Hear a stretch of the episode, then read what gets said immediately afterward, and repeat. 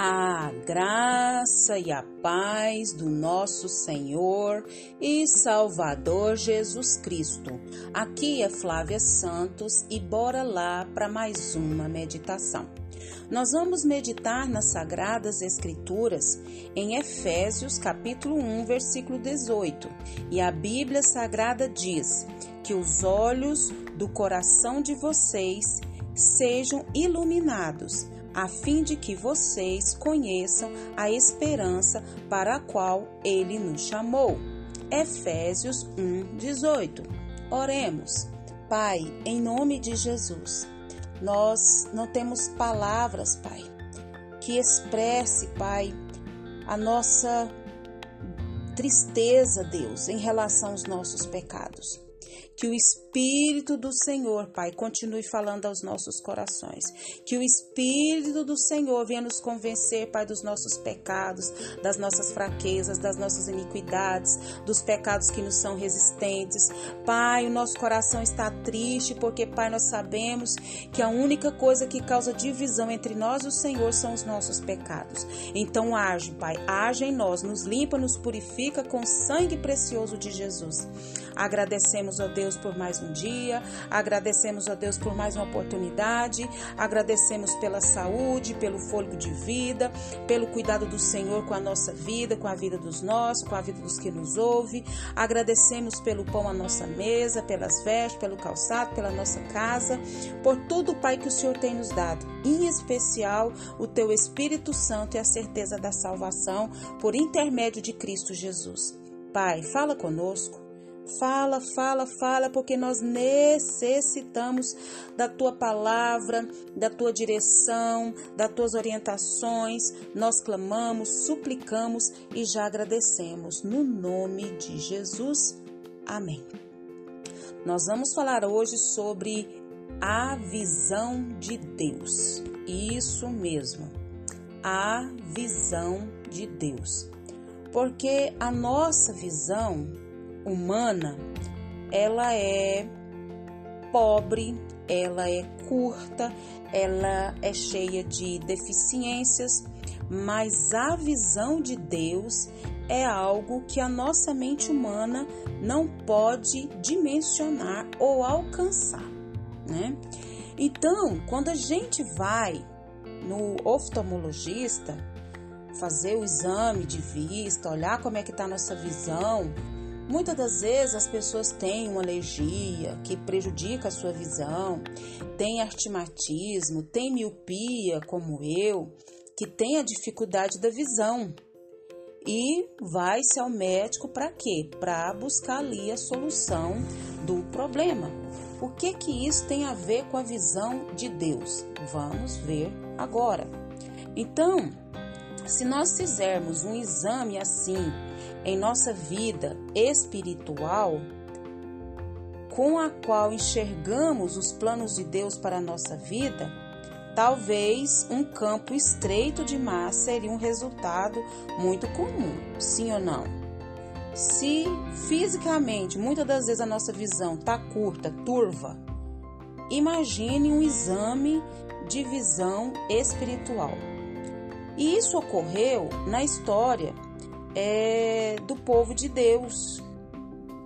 Deus decidira libertar o seu povo, o povo de Israel, da, escravidão, da escravidão no Egito. E mandou quem? Nada mais, nada menos do que Moisés.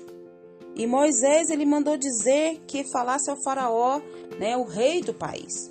Só que este, em vez de libertar o povo, o, o farofão, o faraózão, ele fez o contrário. Piorou foi a situação daquele povo, daquela gente, o povo de Israel. Aparentemente deu tudo errado quando Moisés foi falar com Faraó. E foi só o que Moisés e os israelitas conseguiram enxergar. Às vezes eu e você estamos passando por um problema, por uma dificuldade, por uma luta, por uma dor, por tantas coisas que a gente só enxerga o problema e parece que o problema só se agrava. Não era culpa deles. Assim como não é culpa nossa. se o resultado do nosso exame der ruim. Mesmo assim, o problema não está no mundo em torno, mas dentro do nosso olho. Então, o nosso exame certamente levará o que ao médico para iniciar o que? Um tratamento necessário. É o que eu e você precisamos fazer. Nós temos uma visão dos olhos físicos. Eu tô vendo aqui agora uma visão. Você está aí na sua casa tendo uma visão, mas nós precisamos buscar uma, a visão de Deus, que é uma visão além das circunstâncias. Então Moisés ele fez isso. O que que Moisés fez? Foi falar com Deus e queixou-se porque não enxergava nada além do problema. Como acontece comigo e com você. A gente ora, a gente busca, a gente faz proposta, a gente clama, a gente chora, a gente berra, a gente grita, mas só vê o problema. Então nós temos que ir em quem pode. Então, Deus começou passo a passo a abrir o campo de visão até ele poder distinguir Moisés claramente o que se passava. Isso às vezes demora. E nesse meio tempo, a impressão que temos é que Deus não sabe o que faz. É uma impressão nossa, porque Deus, ele é Deus. Ele é soberano, ele é excelso, ele está acima de tudo, ele é acima de todos. Ele é onipotente, onipresente, onisciente, ele controla tudo e todos. Mas o problema não é Deus, é a nossa visão que é limitada. Por isso, se as coisas parecem andar ao contrário do que deveriam, nós devemos fazer como Moisés, manter um contato com Deus firme, forte, constante, diário e aguardar. O fato que muitas vezes eu e você não enxergamos o que Deus está fazendo é, de bom não significa que ele não esteja fazendo e sim apenas que a nossa visão está muito estreita, ofusca, embaçada, curta, limitada. Então nós devemos fazer o que? Deixar que Deus cuida de tudo. Deus faz muito mais, mas é muito, mas é muito mais do que enxergamos. E isso é o que importa. Então, que eu e você possamos ser como o versículo que os olhos do coração de vocês estejam iluminados, a fim de que vocês conheçam a esperança para a qual ele nos chamou. Deus nos chamou para que a gente esteja vivendo, respirando, agindo e reagindo pela nossa esperança que jamais morre, que se chama Jesus Cristo de Nazaré que nós possamos orar pedindo Deus que abra nosso entendimento, que abra nossa visão, e mesmo que a gente não esteja enxergando nada, nós sabemos que Ele está fazendo o melhor. E que o Espírito Santo de Deus continue falando aos nossos corações. Pai, em nome de Jesus, perdoa, Pai amado, a nossa limitação da nossa visão espiritual nós vemos só uma pincelada e tu, Senhor, que é Deus, que é Celso, já viu o quadro pronto.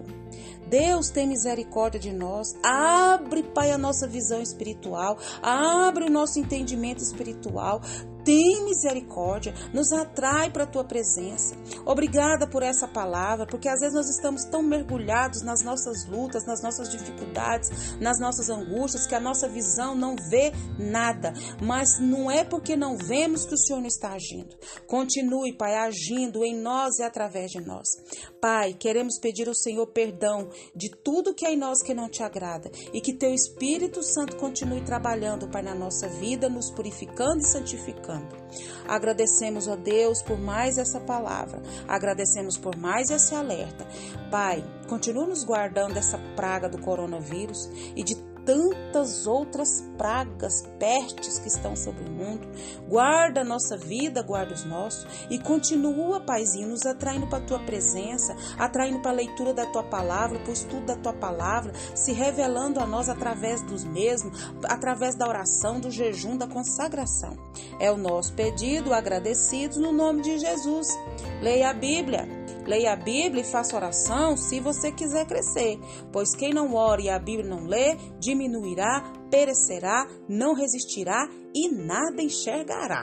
Um abraço e até a próxima, querendo bom Deus. Fui!